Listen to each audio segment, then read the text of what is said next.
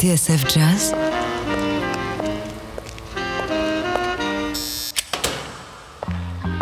Dans les coulisses de la grande histoire du jazz.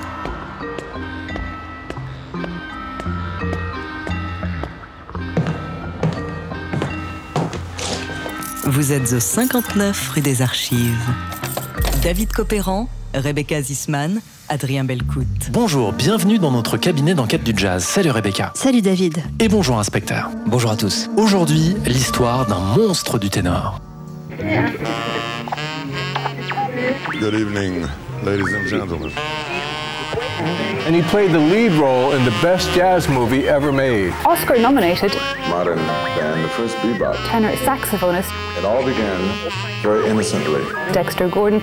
In uh, the city of Los Angeles, California. Der Tenorsaxophonist Dexter Gordon. Around Midnight, directed by the French filmmaker Bertrand Tavernier. interprété par l'admirable Dexter Gordon, Mais Dexter disait tout le temps Comment j'ai du mal à jouer pour ce film Parce qu'il faut que je pense à Bud, il faut que je pense à Lester.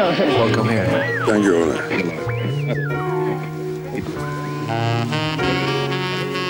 Un son franc et direct, une carrure de boxeur et un corps de géant. Dexter Gordon représente pour beaucoup la quintessence du jazzman, lui qui restera associé à jamais au personnage de Dale Turner dans Autour de minuit, le film de Bertrand Tavernier. Applaudir, Dale Turner. Immense soliste, propre comme au figuré donc, Dexter Gordon, c'est la chronique d'une vie agitée qui le mènera des quartiers chauds de Los Angeles au charme tranquille de la vieille Europe, en passant par le New York frénétique des années pop. New York on the very, very famous 52nd Street. C'est aussi l'histoire d'une résurrection comme on les aime, des barreaux de la prison aux lumières d'Hollywood. Chaînon essentiel entre Lester Young et John Coltrane, Dexter était, selon un journaliste du Monde, un ténor à l'arrière-garde de l'avant-garde. L'image même, mythique, hallucinée, fausse, excessivement exacte du jazzman moderne. Autant de bonnes raisons de lui consacrer notre enquête du jour. Étagère 7, boîte numéro 4, dossier DG 1923, Dexter Gordon, le bon géant du ténor. Bienvenue au 59 rue des Archives sur TSF Jazz. David Copéran, Rebecca Zisman, Adrien Belcout.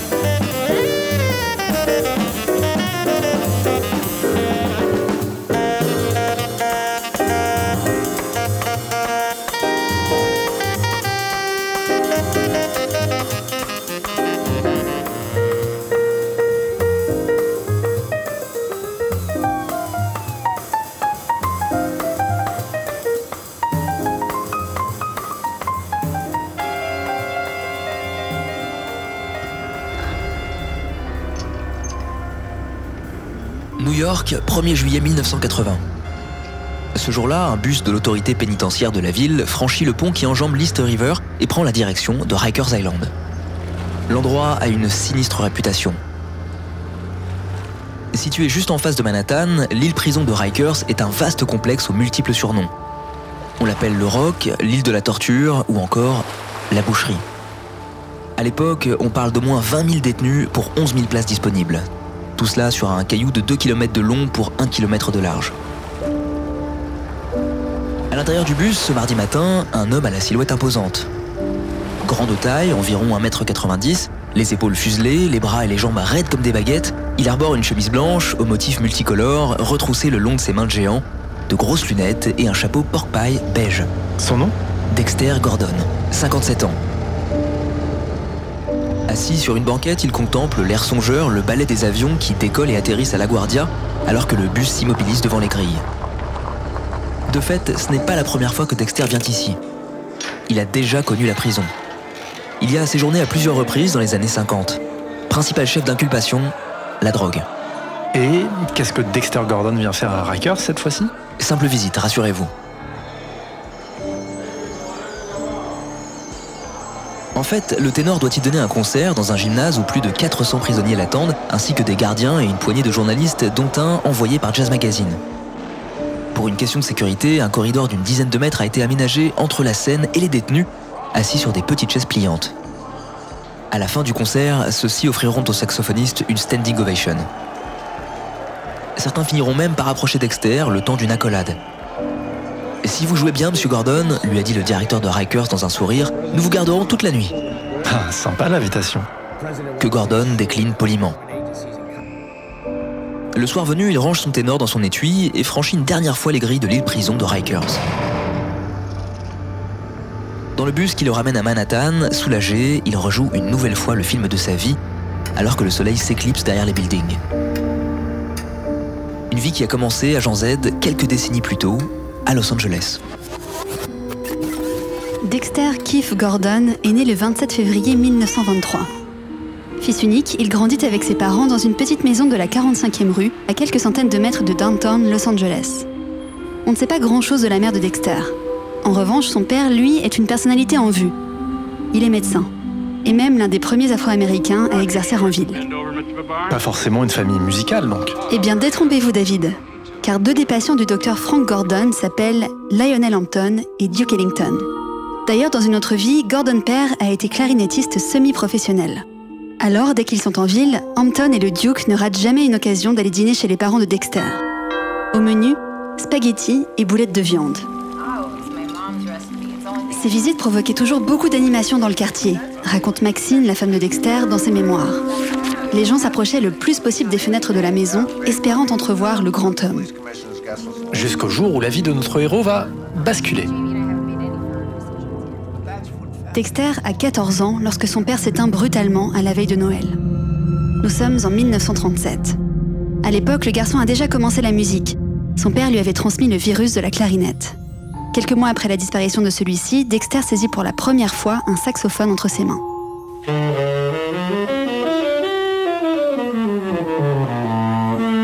Il est alors élève à la McKinley Junior High School et participe à la plupart des orchestres de l'école.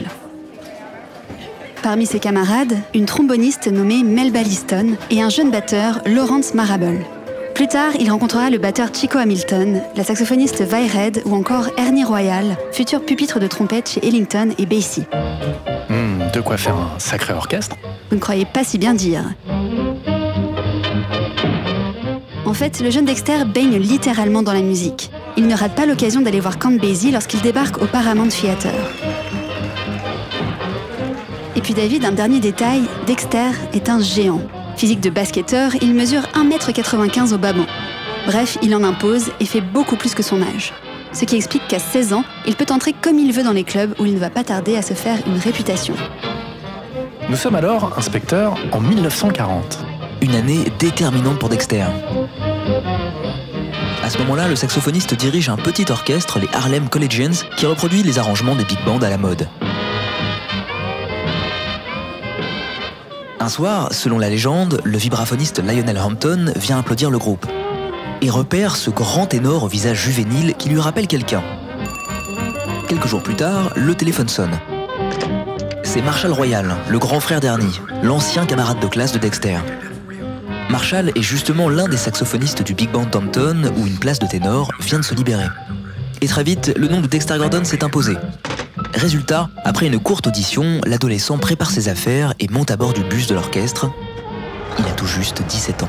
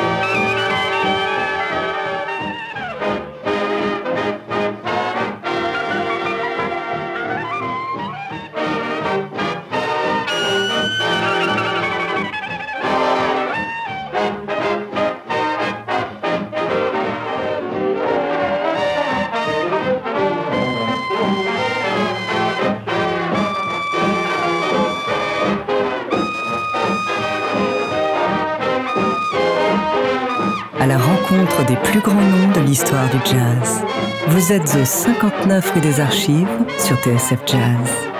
David Copéran, Rebecca Zisman, Adrien Belcout.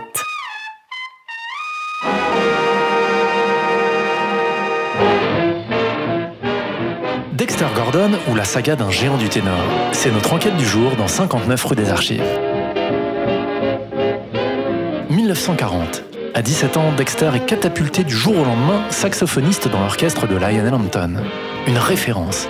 Il y retrouve son ami de lycée, le trompettiste Ernie Royal, ainsi que son grand frère Marshall, à qui il doit son ticket d'entrée.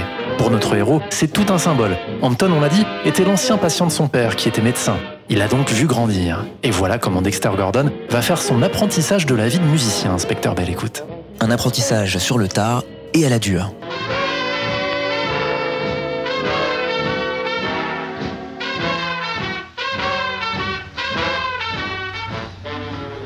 Pendant trois ans, Dexter va traverser les États-Unis dans le sillage d'Hampton, découvrant les conditions de tournée exécrables dans les États du Sud et la ségrégation raciale qui sévit jusqu'à Miami. Mais ce qui fait rêver le jeune saxophoniste David, c'est New York, la capitale du jazz, où l'orchestre finit par débarquer fin 1940.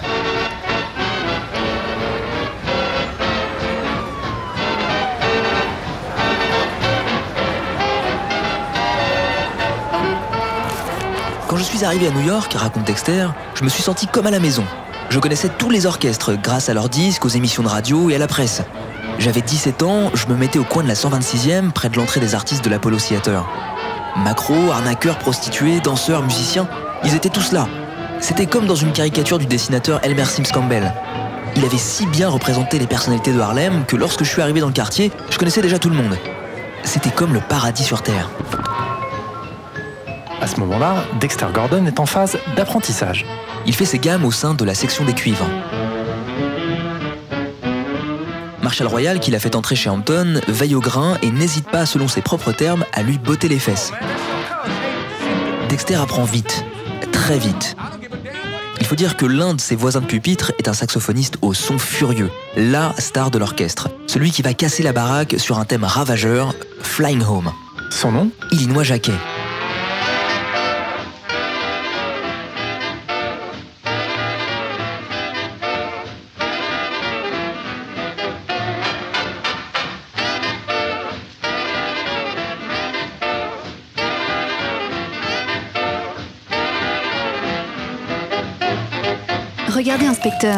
Sur cette photo issue de la collection personnelle de Dexter, on voit les quatre saxophonistes de l'orchestre prendre la pause. Il y a Marshall Royal, Ray Perry, Illinois Jacquet et à gauche, celui qui fait une tête de plus que les autres, Dexter Gordon. Ah oui, c'est impressionnant.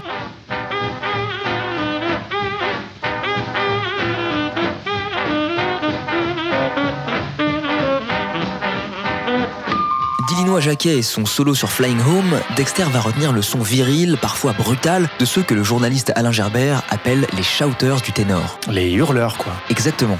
Même si Dexter va contrebalancer cette puissance en y incorporant la finesse et l'agilité d'un Lester Young, sa première idole qu'il a découverte sur les disques de Count Basie et qu'il a même rencontré à Los Angeles lors d'un concert au Paramount Theater.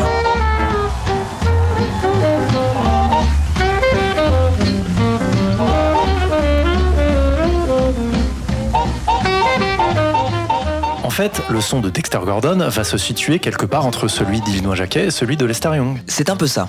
Même si on va le voir, le jeune homme va subir encore d'autres chocs. En attendant, avec Hampton, le ténor multiplie les premières.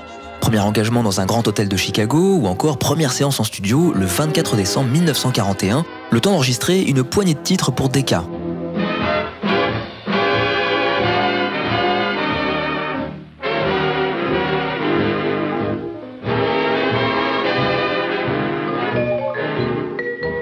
Dexter, l'orchestre de Lionel Hampton est une école formidable. Mais bien sûr, à Jean Z, toute médaille a son revers. Et c'est vraisemblablement sur la route, au contact de ses aînés, que le jeune homme va faire plus ample connaissance avec la drogue. Marshall Royal, explique Maxine Gordon dans sa biographie de Dexter, m'a avoué qu'il regrettait de l'avoir entraîné trop jeune à partir en tournée. S'il était resté un peu plus longtemps à Los Angeles, il aurait sans doute mieux résisté aux tentations qu'allait lui offrir la vie de jazzman. Grâce à son séjour chez Hampton, en tout cas, le nom de Dexter Gordon commence à circuler dans le milieu. Il en profite pour multiplier les rencontres. Dexter vit à 100 à l'heure. C'est ainsi qu'un soir, à New York, après un énième concert de l'orchestre à l'Apollo de Harlem, il prend le taxi et déboule au Mintons sur la 118e. Installé dans l'annexe d'un hôtel, le Mintons accueille alors des jam sessions jusqu'à tard dans la nuit. C'est devenu une sorte de laboratoire où s'invente le futur du jazz et où les musiciens se confrontent dans des joutes informelles particulièrement débridées. C'est donc dans ce contexte que Dexter Gordon pousse la porte du Mintons. Là, il s'assoit à la table des grands. Sur scène, Ben Webster et Lester Young. Quant à la rythmique, elle est composée de Kenny Clark, Oscar Pettiford et Thelonious Monk. Une triplette de jeunes loups qui sont en train de façonner un nouveau style de jazz, le bebop. Cette nuit-là, Dexter, du haut de ses 20 ans, s'avance sur scène et se lance dans un premier chorus. Méfiant au départ, Ben Webster, Lester Young et leurs collègues tombent néanmoins sous le charme de cette grande perche qui n'a visiblement pas froid aux yeux. Pour Dexter, la partie est gagnée. C'est la reconnaissance. Ce passage au Mintons a semble-t-il ouvert les yeux de Dexter. Désormais, il voudrait s'émanciper, créer son propre groupe et faire entendre sa voix. Fin 1943, le jeune ténor prend donc le train du retour, direction Los Angeles. Mais notre héros va devoir s'armer de patience.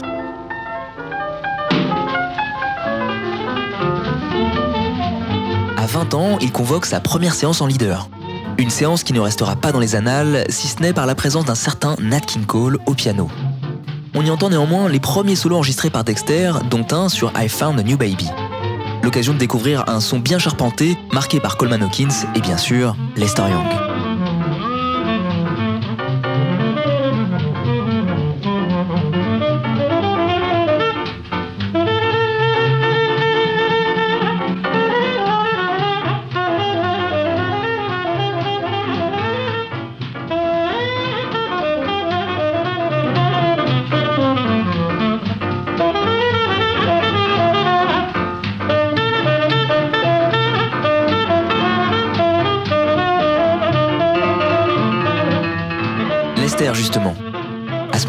Gordon joue avec son frère cadet, le batteur Lee Young.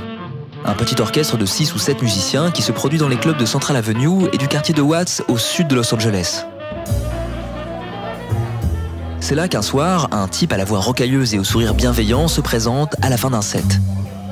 Dévisageant Dexter d'un air tendre, il ouvre la bouche et lui dit Fils, j'aime bien comme tu joues. Alors, se souvient Dexter, j'ai levé les yeux et j'ai reconnu Louis. Louis Armstrong? Lui-même. Pendant six mois, le jeune homme va suivre Satchmo sur la route. One Night Stand, the United States leading dance orchestras, passing in radio review, especially for the American Armed Forces and their allies.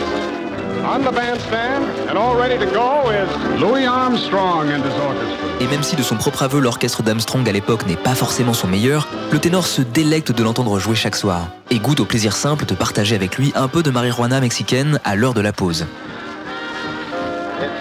Come on, Satchmo. I don't know, bro. That's the boys here that just ran to go to. Look at them all. Flying. Satch, are you, you from down south?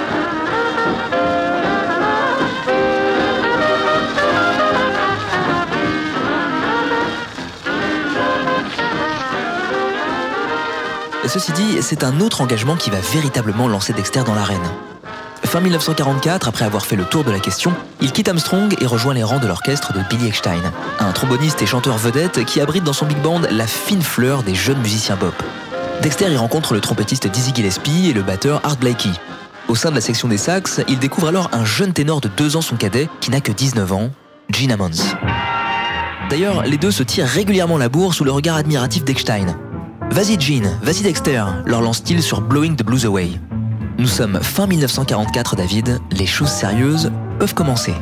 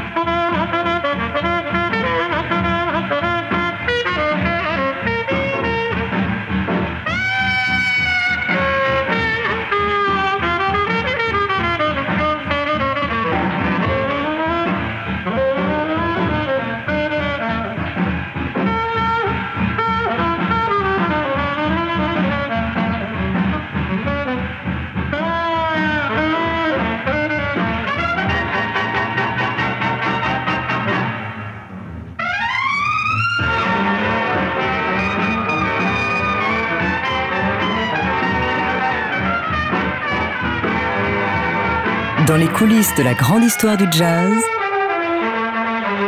vous êtes au 59 rue des Archives sur TSF Jazz. David Copéran, Rebecca Zisman, Adrien Belcout.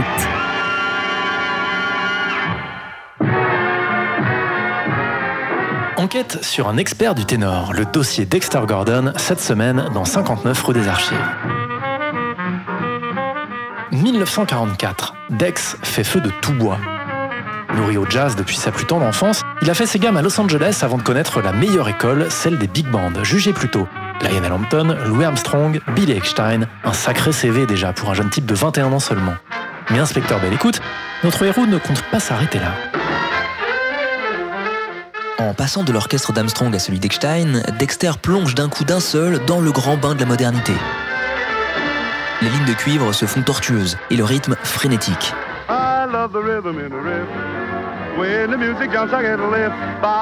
Venant de chez Armstrong, explique Gordon, je découvrais un autre monde qui était son exact opposé. Des arrangements audacieux, des jeunes musiciens survoltés, un esprit de corps fantastique. C'était le type d'orchestre dans lequel tout musicien rêve de jouer.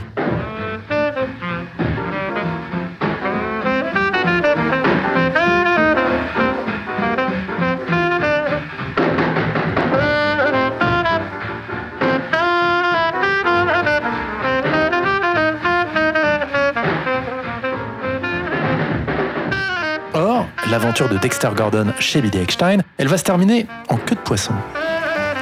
Après avoir triomphé de l'Apollo de Harlem, l'orchestre s'apprête à reprendre la route, direction Los Angeles.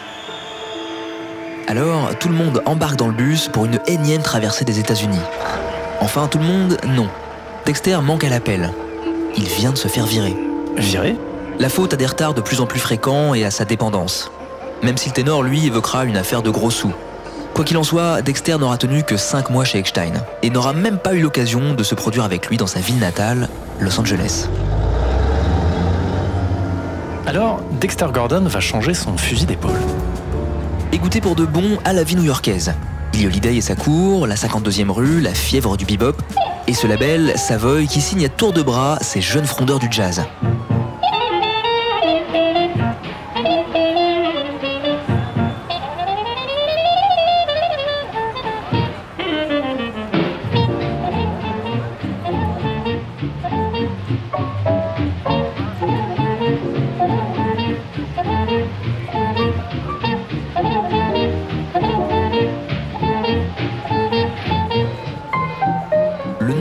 9 février 45, le trompettiste Dizzy Gillespie est convoqué par le label Guild pour une séance en petit comité au cours de laquelle sera gravé l'un des premiers spécimens de cette nouvelle musique, le bebop. Problème, Parker qui est prévu sur la feuille de séance est introuvable. Alors, c'est Dexter qui le remplace au pied levé. Sans aller aussi loin que le fera Bird, Gordon prouve qu'il a de l'intuition. Dans son chorus, il fait l'amalgame entre un gros son de ténor hérité de l'école des big bands et les harmonies audacieuses du bop.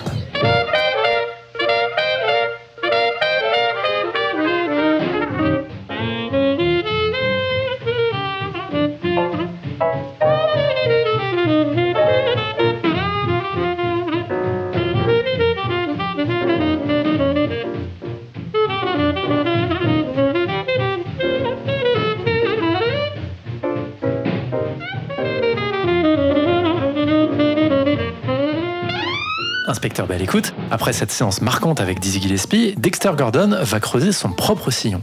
De fait, s'il est bien un soliste moderne, on ne peut pas non plus le résumer qu'au bebop. En octobre 1945, il signe un contrat avec le label Savoy pour qu'il enregistre ses premières grandes faces en leader jusqu'au début de l'année 1946. Une poignée de titres qui le voit flirter avec la jeune garde de la 52e rue. Sadiq Hakim et Argon Thornton au piano ou encore Curly Russell à la basse. Des musiciens qu'on retrouve au même moment chez Parker.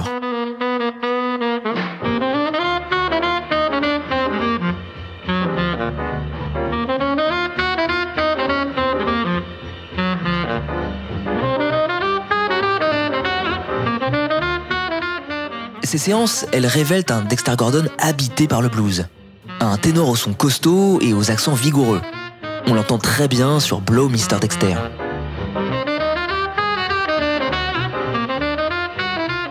Mais David, l'une des plus belles faces de cette époque, le ténor l'enregistre avec un pianiste d'un an son cadet, un jeune homme à l'humeur insondable qui vient de sortir d'un séjour de trois mois à l'unité psychiatrique de l'hôpital Bellevue de New York. Son nom? Bud Powell, un disciple de Monk au jeu et au tempérament singulier.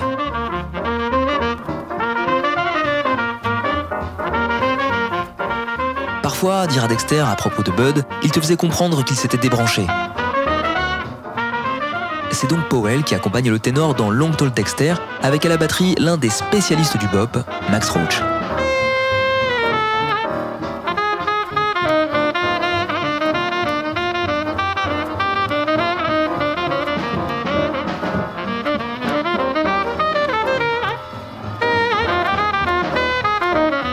Là encore, il s'agit d'une variation sur le blues aux harmonies résolument modernes.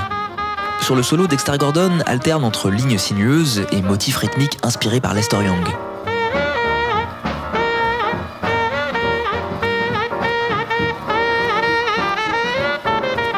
Un beau contrepoint à l'accompagnement parfois anguleux de Bud Powell.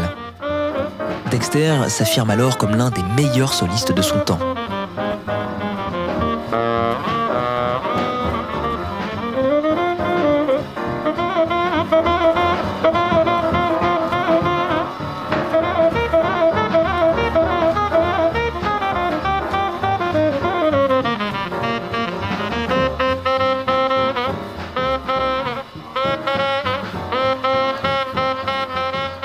Ces séances gravées pour le label Savoy, David, elles seront réunies beaucoup plus tard sous le titre Dexter Rides Again en 1958. En attendant, inspecteur Belle Écoute, Dexter Gordon s'apprête à conquérir New York. Eh bien en fait, pas vraiment. Au printemps 46, alors que le patron de Savoy cherche à lui faire enregistrer de nouvelles faces, il s'aperçoit que Dexter a disparu. Disparu? Purement et simplement. Regardez, inspecteur. Dans cette lettre datée du 15 septembre 1946, on apprend que Dexter Gordon est rentré chez lui à Los Angeles. En fait, c'est la mère de Dexter qui s'est inquiétée du sort de son fils, alors que le saxophoniste Illinois Jacquet, son ancien collègue chez Lionel Hampton, lui a dit qu'il filait un mauvais coton. Un mauvais coton, c'est-à-dire? Que la 52e rue était en train de le tirer vers le fond. La drogue, les mauvaises fréquentations. Alors la mère de Dexter l'a rappelé d'urgence en Californie. Elle est même allée chercher son fils en personne pour le ramener par le premier train de New York. Las, de retour sur la côte ouest, Dexter s'est précipité chez un dealer. Il est totalement accro. Et comment va-t-il rebondir? En se replongeant dans les clubs de Central Avenue où bat pour quelques temps encore le cœur de la vie du jazz à Los Angeles. À ce moment-là, Dexter fréquente des clubs comme le Downbeat, l'Elks Club ou le Jack Basket Room.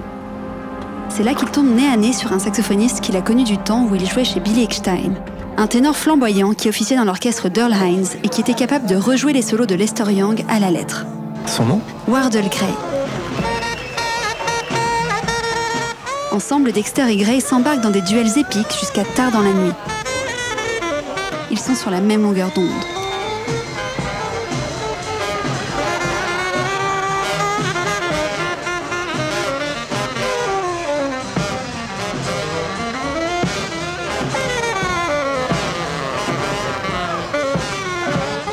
N'arrêtait pas de tomber l'un sur l'autre, raconte Dexter au journaliste Les Tompkins. À l'époque, les jams étaient fréquentés par de nombreux musiciens.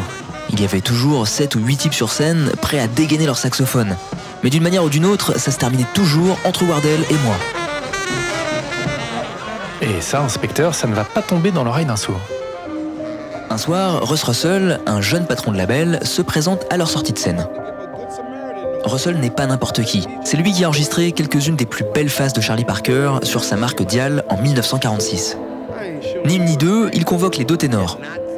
Ainsi, le 12 juin 47, Dexter Gordon et Wardle Gray se retrouvent en studio. Dexter a composé un titre spécialement pour l'occasion, prétexte à une course-poursuite d'anthologie, ça s'appelle The Chase. Dexter ne le sait pas encore, mais à ce moment-là, David, il est au bord du précipice.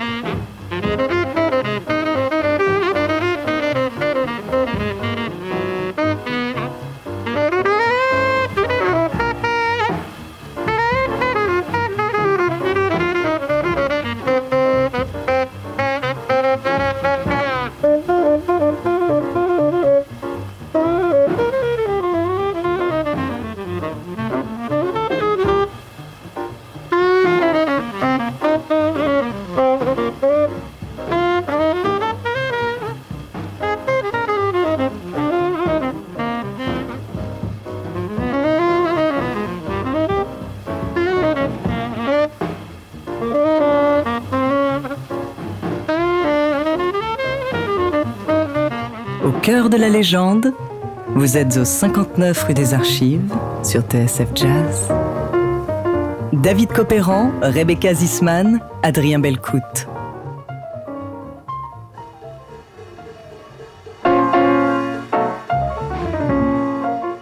À la poursuite d'un crack du ténor.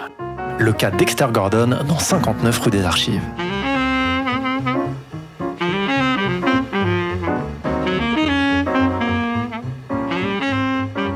Après avoir goûté au faste de la 52e rue de New York, Dexter Gordon s'est réfugié chez lui à Los Angeles. À 24 ans, il est une voix qui compte et un soliste redoutable. Mais inspecteur Bell écoute, sa jeunesse et son addiction aux drogues vont bientôt avoir raison de lui. De fait, Dexter doit composer avec le monde qui l'entoure et faire face aux nombreux écueils qui l'attendent au bord de la route. D'abord, il y a le disque.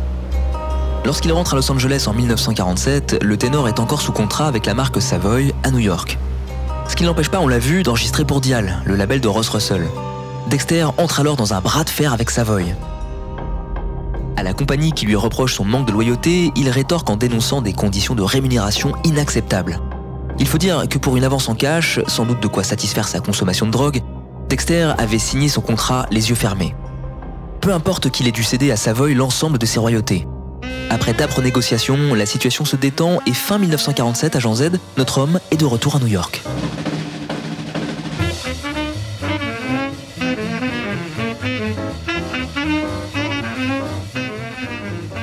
Avec Set in the Pace, enregistré le 11 décembre 1947, Dexter Gordon donne le ton. Il est prêt pour faire son trou dans la grosse pomme. Il travaille alors avec la fine fleur des modernistes, Tad Damron au piano, Art Blakey à la batterie. Son jeu se fait de plus en plus musclé, déterminé.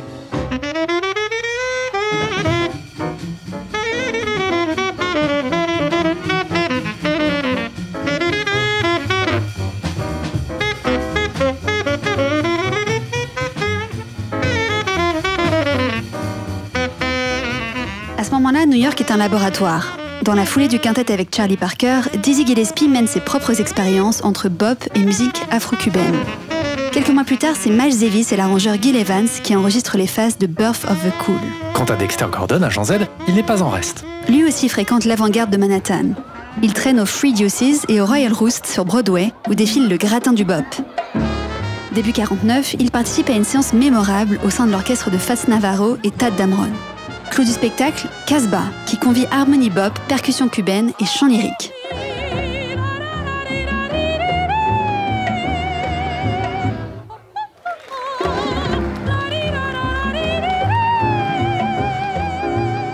Surprenant. Dexter Gordon est dans le coup. Lors de ses virées sur la 52e rue, il rencontre Miles Davis à qui il donne des leçons de style. Lui qui, selon le trompettiste, est toujours à la pointe de la mode, tiré à quatre épingles. Problème, toute médaille a son revers, et Dexter va en faire l'amère expérience. Ce que sa femme Maxine Gordon appellera la décennie perdue. À 25 ans, Dexter a déjà connu la prison. Trois mois à New York pour trafic de stupéfiants. Le début d'une longue série qui va alimenter la chronique judiciaire et le tenir éloigné des studios. En 1949, juste après la séance de Fats Navarro et Tad Damron, le ténor tombe à nouveau. Cette fois pour vol. Pour éviter la prison, Dexter accepte d'être envoyé à Lexington, un endroit curieux entre la ferme agricole et le centre de détention. C'est là, dans cette ville paumée du Kentucky, à 10 heures de route de Manhattan, qu'on élabore des programmes de désintoxication en se servant de prisonniers comme cobayes. Devant l'afflux de musiciens qui fréquentent l'endroit, on dit souvent que le meilleur orchestre de jazz était celui de Lexington. Rentré en Californie, Dexter s'offre quelques mois de répit. Il se marie une première fois, fonde une famille, mais à force de jouer au chat et à la souris avec les stupes, il est à nouveau écroué en 1953. Cette fois, il est condamné pour vol avec effraction. Direction la prison de Chino à Los Angeles. Il y restera un an et demi. À ce moment-là, Gordon est loin d'en avoir fini avec la justice. S'il enregistre deux disques en 1955, Daddy Plays the Horn et Dexter Blows Hot and Cool, il ne va pas tarder à retourner à l'ombre. De fait, Dexter Gordon lutte pour survivre. Et les maigres cachets qu'il gagne finissent invariablement dans ses veines. Pour s'en sortir, Dexter reprend les vols. Et va bientôt se faire coincer encore une fois. Parcours malheureusement classique pour de nombreux jazzmen de la côte ouest. Gordon, lui, échoue à la prison de haute sécurité de Folsom, au nord de San Francisco. Lorsqu'il en ressort, le 25 mai 1960, il a 37 ans et une vie entière à reconstruire. Dexter va donc repartir de zéro.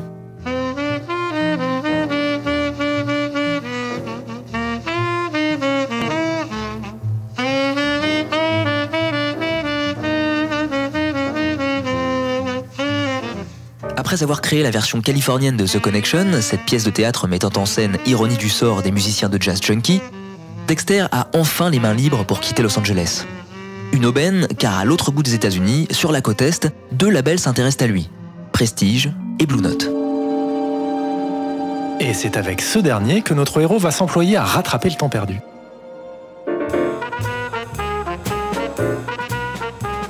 Le 27 août 1962, Dexter franchit la porte du studio de Rudy Van Gelder à Englewood Cliffs, une petite banlieue cossue juste en face de l'île de Manhattan. À ce moment-là, le ténor a déjà quelques disques dans les pattes.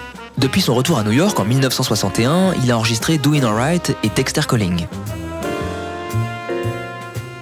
De plus, il vient de mettre en boîte le premier album d'un jeune pianiste de 22 ans appelé à un brillant avenir, Herbie Hancock.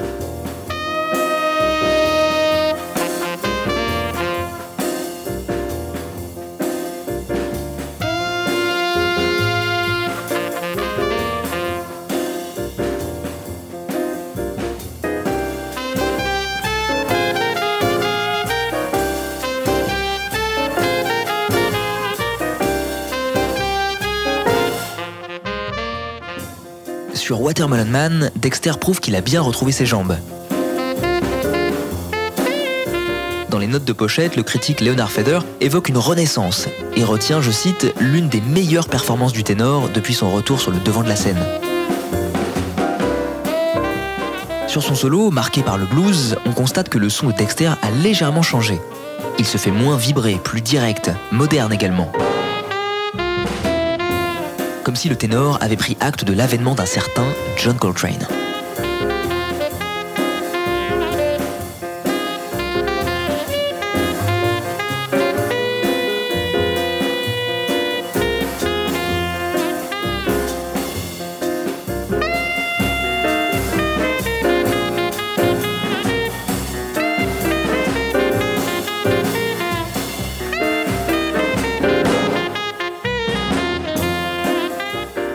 Dexter Gordon est devenu un soliste complet.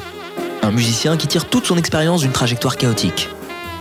Ainsi, lorsqu'il retourne au studio d'Englewood Cliffs le 27 août 62, il s'apprête à enregistrer ce qui deviendra son plus grand succès.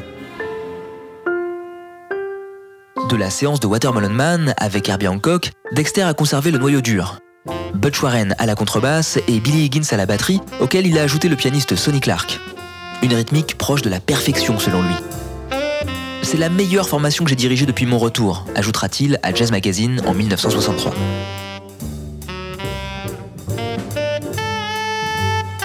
Avec sa pochette ultra graphique signée Reed Miles et ce titre placardé en gros caractères orange sur fond blanc, Go a déjà tout d'un classique. Porté par la batterie frénétique de Billy Higgins, Dexter donne toute la mesure de son talent avec un son légèrement patiné et un formidable charisme. Parmi les sommets de l'album, Cheesecake. Rien à voir avec une pâtisserie, même si le titre est particulièrement goûtu. Non, il s'agirait plutôt d'un mot argotique qui désigne un mélange entre différentes drogues. Ultime pied de nez pour un musicien qui, à l'époque, n'est pas encore tiré d'affaire, même si sa situation s'est largement améliorée. 1962, dira-t-il, a été l'année où j'ai pu finalement me tenir droit, respirer et vivre sans avoir constamment à me retourner pour savoir si j'étais suivi par la police ou si je courais un danger. Délivré du poids qui pesait sur ses épaules, Dexter Gordon semble plus libéré que jamais. Et en cette fin de mois d'août, il ne pense plus qu'à une chose jouer. Dexter, écrit alors le journaliste Ira Gittler, s'élève tel un condor au-dessus des Andes, avec une grandeur et une puissance infinies.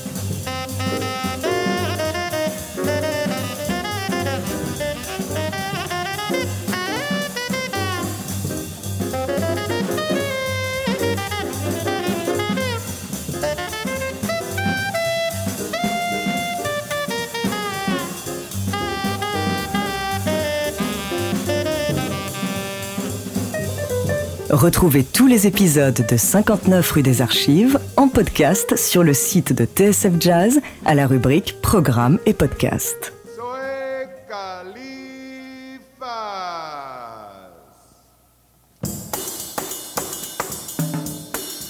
59 rue des Archives, chronique d'un géant du ténor. L'affaire Dexter Gordon, dernier acte. Début des années 60. Au sommet de son art, Dexter Gordon marque les esprits avec Go, un album qui reste aujourd'hui encore l'un de ses plus grands chefs-d'œuvre. C'est alors que le saxophoniste découvre l'Europe, un événement à Jean Z qui va marquer durablement sa vie. Regardez David, j'ai retrouvé cet article du Monde daté du 19 août 1985. Nos studios, peut-on lire, accueillent de plus en plus de films français et même quelques films étrangers. Au studio Éclair, à Épinay-sur-Seine, près de Paris, les trois plateaux et la grande aire extérieure de tournage ont fonctionné presque à temps complet depuis le début de l'année. Intéressant, mais quel rapport avec Dexter Gordon? Eh bien David, depuis quelques semaines, il joue le rôle principal du nouveau film de Bertrand Tavernier. À l'écran, il incarne Dale Turner, un saxophoniste américain fraîchement débarqué à Paris et dont l'histoire s'inspire largement de la vie de Lester Young et Bud Powell. Petit, tu peux me payer une bière? Oui. Oui.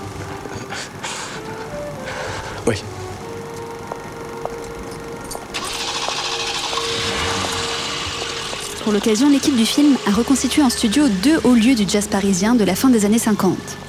Le Blue Note et l'hôtel La Louisiane. Bonsoir, messieurs. Bonsoir, bonsoir, monsieur. Bonsoir. Une bière et un café. Oui. Vous savez, je vous connais. Dans le film, Dale Turner se lie d'amitié avec un jeune dessinateur français fan de jazz et un peu paumé, le portrait craché de Francis Podras, qui fut le confident et le biographe de Bud Powell. Tu sais, ta musique a vraiment changé ma vie. Francis, il y a de l'eau dans ce vin.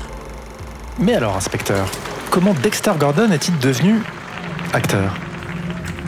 En fait, tout est venu du désir de Bertrand Tavernier de réaliser un film sur le jazz aussi vrai que nature, avec d'authentiques jazzmen qui joueront la musique en direct.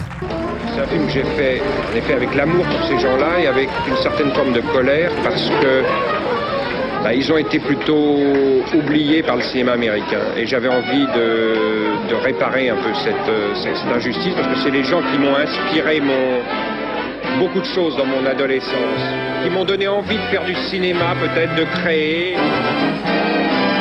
et le goût, le goût de la liberté aussi.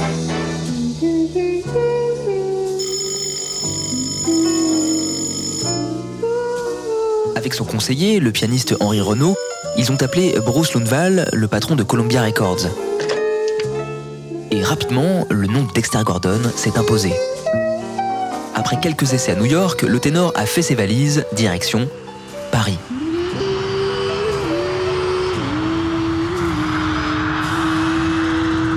Une ville à Jean Z que Dexter connaît bien. J'étais bon ce soir. C'est ce qu'on m'a dit. Comme au bon vieux temps. Regardez cette lettre. Elle date de septembre 1962. À l'époque, Dexter vient tout juste d'enregistrer l'album Go. Quelques jours plus tard, il a pris l'avion pour la première fois vers l'Europe. Engagé au Ronnie Scott's à Londres, il fait un triomphe. Des dizaines de fans lui réservent chaque soir une standing ovation. Dans sa lettre, Dexter explique que bientôt il va jouer à Paris, dans un club situé tout près des Champs-Élysées, le Blue Note.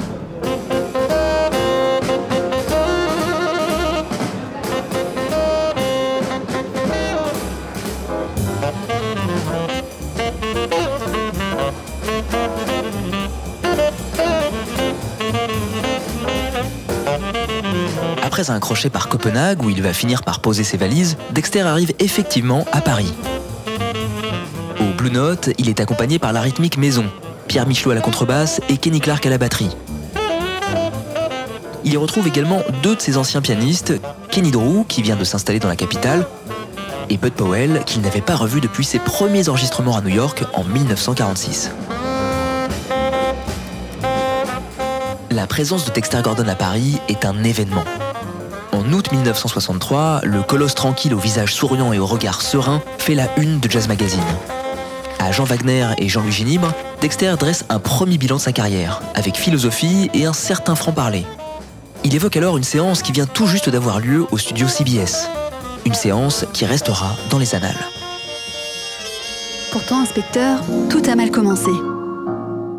Francis Wolff, l'un des patrons du label Blue Note, a fait spécialement le déplacement à Paris pour l'enregistrement prévu le 23 mai 1963. Ce jour-là, il pleut sur la capitale, mais ce n'est pas le souci principal de Francis Wolff. Kenny Drew, le pianiste qui devait participer à la séance, s'est fait porter pâle et il a fallu le remplacer au pied levé par Bud Powell. Lorsque Jazz Magazine lui demande s'il a regretté l'absence de Kenny Drew, Dexter Gordon répond sans embâge Bud Powell n'est plus ce qu'il était, mais il est toujours agréable de travailler avec lui. Hmm, la session ne s'est pas déroulée comme prévu Dans un courrier adressé à Alfred Lyon, Francis Wolff se plaint des répétitions pénibles. Bud Powell ne connaissait pas les compositions de Dexter qui, lui, traînait des pieds. Il semble aussi que les musiciens étaient passablement défoncés. Alors on a improvisé un répertoire de standards. Je suis exténué, conclut Wolff. Heureusement David, une fois mis sur les bons rails, Dexter et Bud vont enchaîner les morceaux de bravoure. L'album, paru sous le titre Our Man in Paris, deviendra l'un des classiques de Dexter. On y trouve d'ailleurs la seule version studio de Night in Tunisia qu'il ait jamais enregistrée. Une version explosive.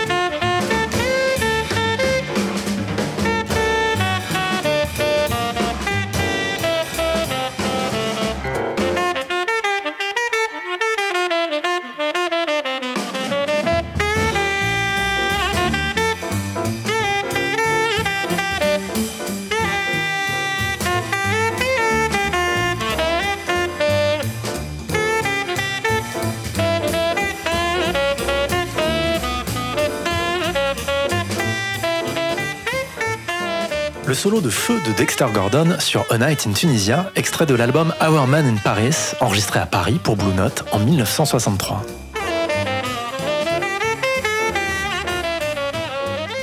Au piano, Bud Powell, à la contrebasse, Pierre Michelot, et à la batterie, Kenny Clark. Les débuts d'une fantastique histoire d'amour entre Dexter Gordon et l'Europe, inspecteur Bell écoute. À ce moment-là, Dexter a 40 ans, un style robuste et bien affirmé. D'une certaine manière, on peut dire qu'il incarne à la perfection cette voie du milieu, entre l'héritage classique de Lester Young et la modernité d'un John Coltrane qu'il ne suivra jamais dans ses virées mystiques.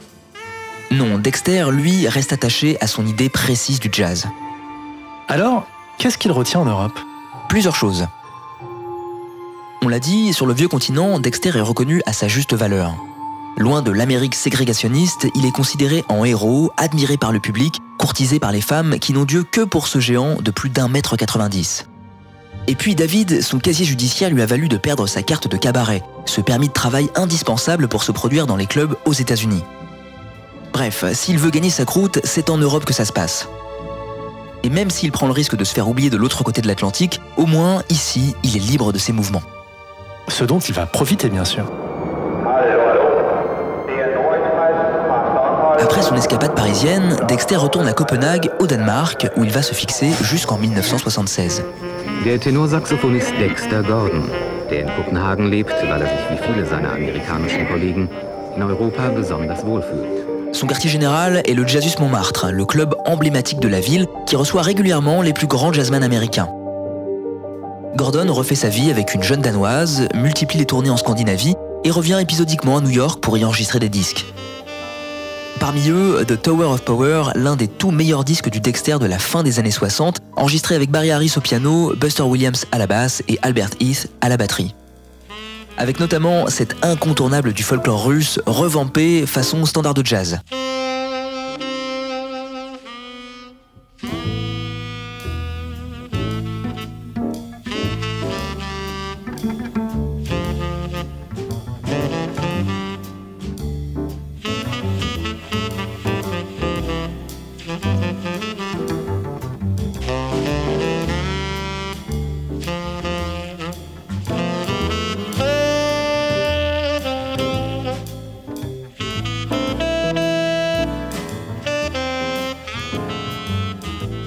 Même époque, Gordon enregistre régulièrement au Montmartre avec son groupe d'expatriés.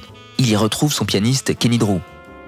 C'est A Day in Copenhagen avec le tromboniste Slide Hampton et à la contrebasse le régional de l'étape Niels Henning Ørsted Pedersen.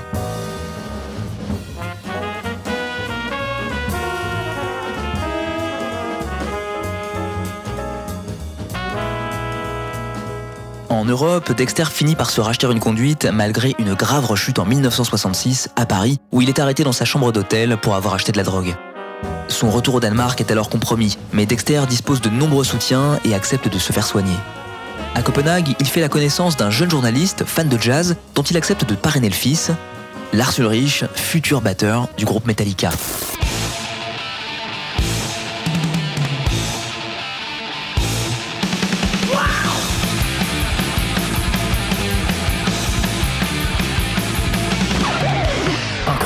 Mais vrai. Enfin, l'arrivée de Ben Webster au Danemark conforte Dexter dans l'idée qu'il a fait le bon choix en restant en Europe. À Paris, chacune de ses apparitions est guettée par le public, les musiciens et la presse. Dexter Gordon, tout maigre, tout long, tout caoutchouteux, a dévoré le jazz à belles dents avec un appétit effrayant. Écrit Alain Gerbert dans Jazz Magazine après un engagement de plusieurs semaines au Blue Note. En France, Dexter Gordon fait l'unanimité.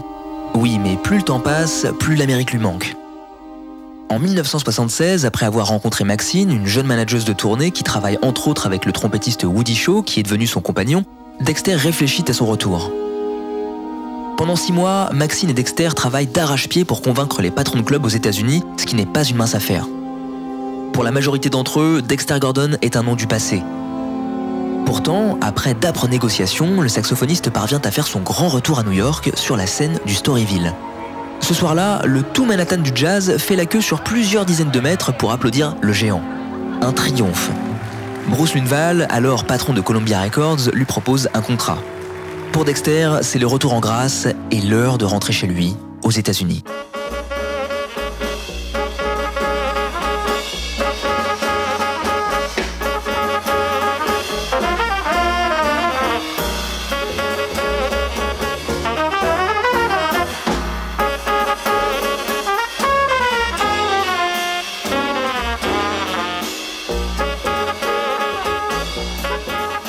Dexter rattrape alors le temps perdu, 14 ans qu'il n'avait pas joué aux États-Unis, excepté quelques passages éclairs.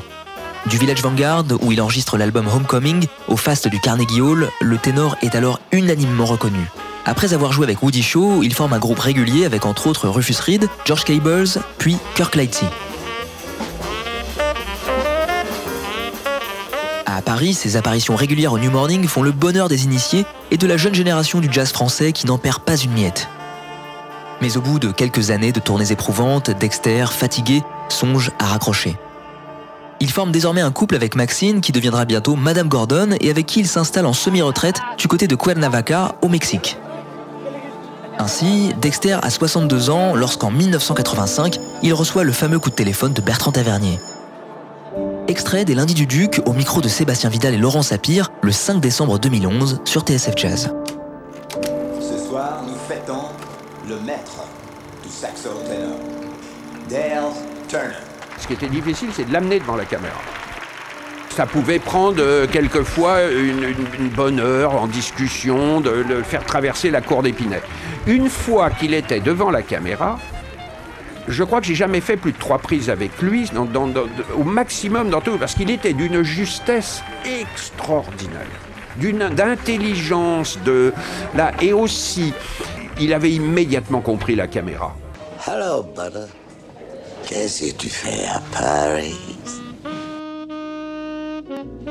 Il savait, il avait une relation Il la sentait, il amoureuse, sentait il cadre, sentait, ouais. il était malin comme un singe, euh, tu vois. Ce qui était difficile parfois, c'était euh, de gérer tout autour. C'est comme ça que j'ai fait la connaissance de mon docteur, puisqu'un jour qu'on avait un, un problème avec lui, il y a un docteur d'Épinay qui est arrivé sur le plateau et qui, est- qui a interrompu ses vacances pour prendre des, faire des prises de sang qui sont devenues légendaires. Il faut qu'il sorte. Sinon, il va crever, je vous préviens. La dernière fois qu'il était dans un hôpital, on l'a traité à coup de jet d'eau glacée. Alors, je sais, calmez-vous. Quand il était le matin à jeun, il était trois fois au-dessus du seuil du délirium très mince.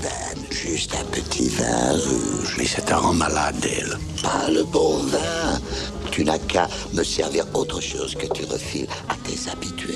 Personne ne comprenait ça. Comment c'était Et- possible et, il était, il était absolument, il jouait et, et- et jamais il ne s'est trompé dans son texte. Jamais. Ma vie, c'est la musique.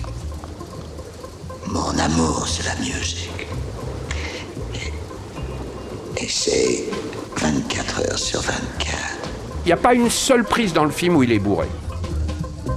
Jamais. hein. Contrairement à ce qui est écrit. Bah. Il y a une seule fois, si, c'est quand il dort sur le lit de, de François Cluzet. On a tourné deux scènes entières avec lui qui dormait. Il ne s'est jamais réveillé. Il ne s'est réveillé qu'à la fin de la journée, à 7h30, et il est allé uriner sur le, la mobilette du photographe de plateau, Étienne Georges. Euh, là, voilà, ça a été sa, sa première action. Mais, mais sinon, son monologue, où il est formidable dans son monologue, je crois que j'ai, je crois pas que j'ai plus de trois prises parce que ça a été bon dès la, dès la première. La scène avec le, avec le docteur que joue Benoît Régent. Benoît Régent, il a craqué, lui, devant, devant Dexter. Quand il explique qu'il a du sang parfois sur son hanche, euh, c'est euh, euh, là- là-dessus, c'est évident que vous n'auriez pas une interprétation avec, avec, avec quelqu'un qui est défoncé. Mais c'était avant, c'était de l'amener là, la lenteur pour traverser la rue. Il vous racontait des histoires, il vous parlait, donc il, il fallait toujours que j'ai une heure, une heure, un quart Avant pour. avant, pour donc, dans ça. lequel je tournais des plans pendant ce temps, je, je faisais, de, et pour l'amener, et, et une fois qu'on l'avait, on tournait très très très très très très vite. Et à la fin de la nuit, je regarde la hanche de mon sax et je m'aperçois qu'elle est pleine de sang.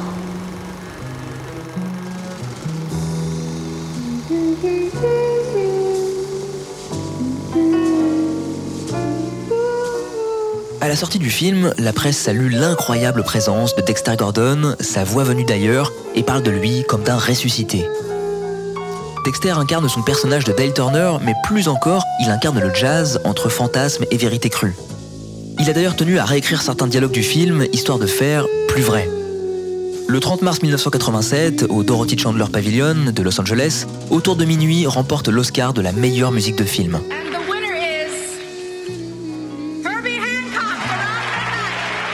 Nommé dans la catégorie meilleur acteur, Dexter Gordon, lui, se fait coiffer in extremis par Paul Newman pour son rôle dans La couleur de l'argent. I thank Bertrand Tavernier, Erwin Winkler, Francis Paul Dexter Gordon, Auréolé de cette nomination inespérée aux Oscars, Dexter reprend une dernière fois la route avec certains des musiciens du film, dont Bobby Hutcherson au vibraphone et Billy Higgins à la batterie. Mais le géant du ténor est de plus en plus fatigué. Atteint d'un cancer de la gorge, il lutte désormais contre la maladie. En 1988, il donne ses derniers concerts avant de se retirer pour suivre son traitement, même si en privé, il continue à jouer. Le 25 avril 1990, Dexter Gordon, géant amaigri et abîmé, rend son dernier souffle. Il avait 67 ans.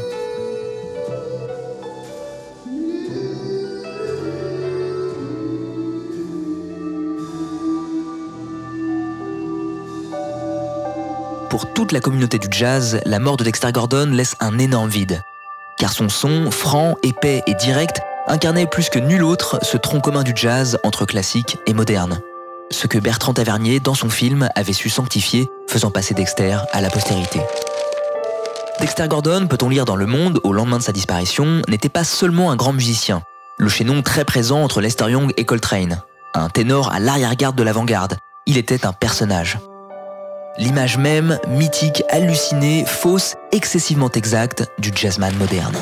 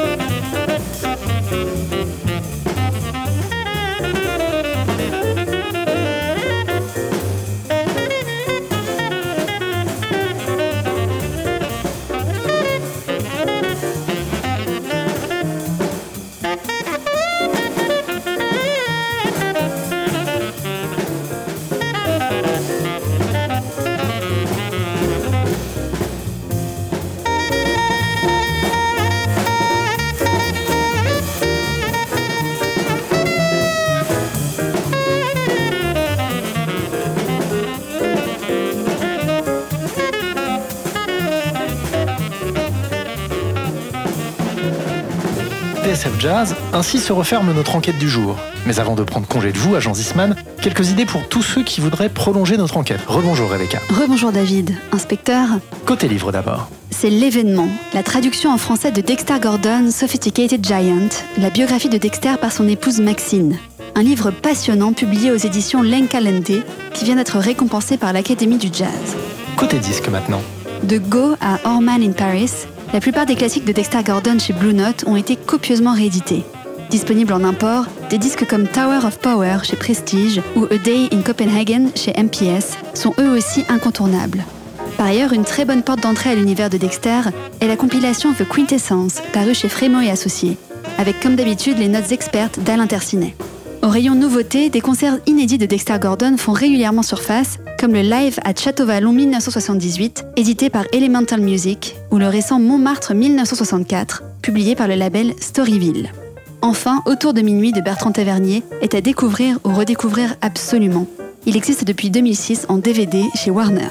Merci agent Zisman, merci inspecteur Belle Écoute. 59 rue des Archives, une émission réalisée par Eric Holstein avec le précieux concours de Maxime Vanderbeck. Un immense merci à Pierre de Choqueuse de l'Académie du Jazz pour nous avoir donné l'accès à ces archives. Toutes nos enquêtes en podcast sur le www.tsfjazz.com et sur Latin Store d'Apple. N'oubliez pas d'éteindre la lumière en partant et surtout, gardez les oreilles grandes ouvertes. Salut Adrien, salut Rebecca. Salut David. Et à la semaine prochaine.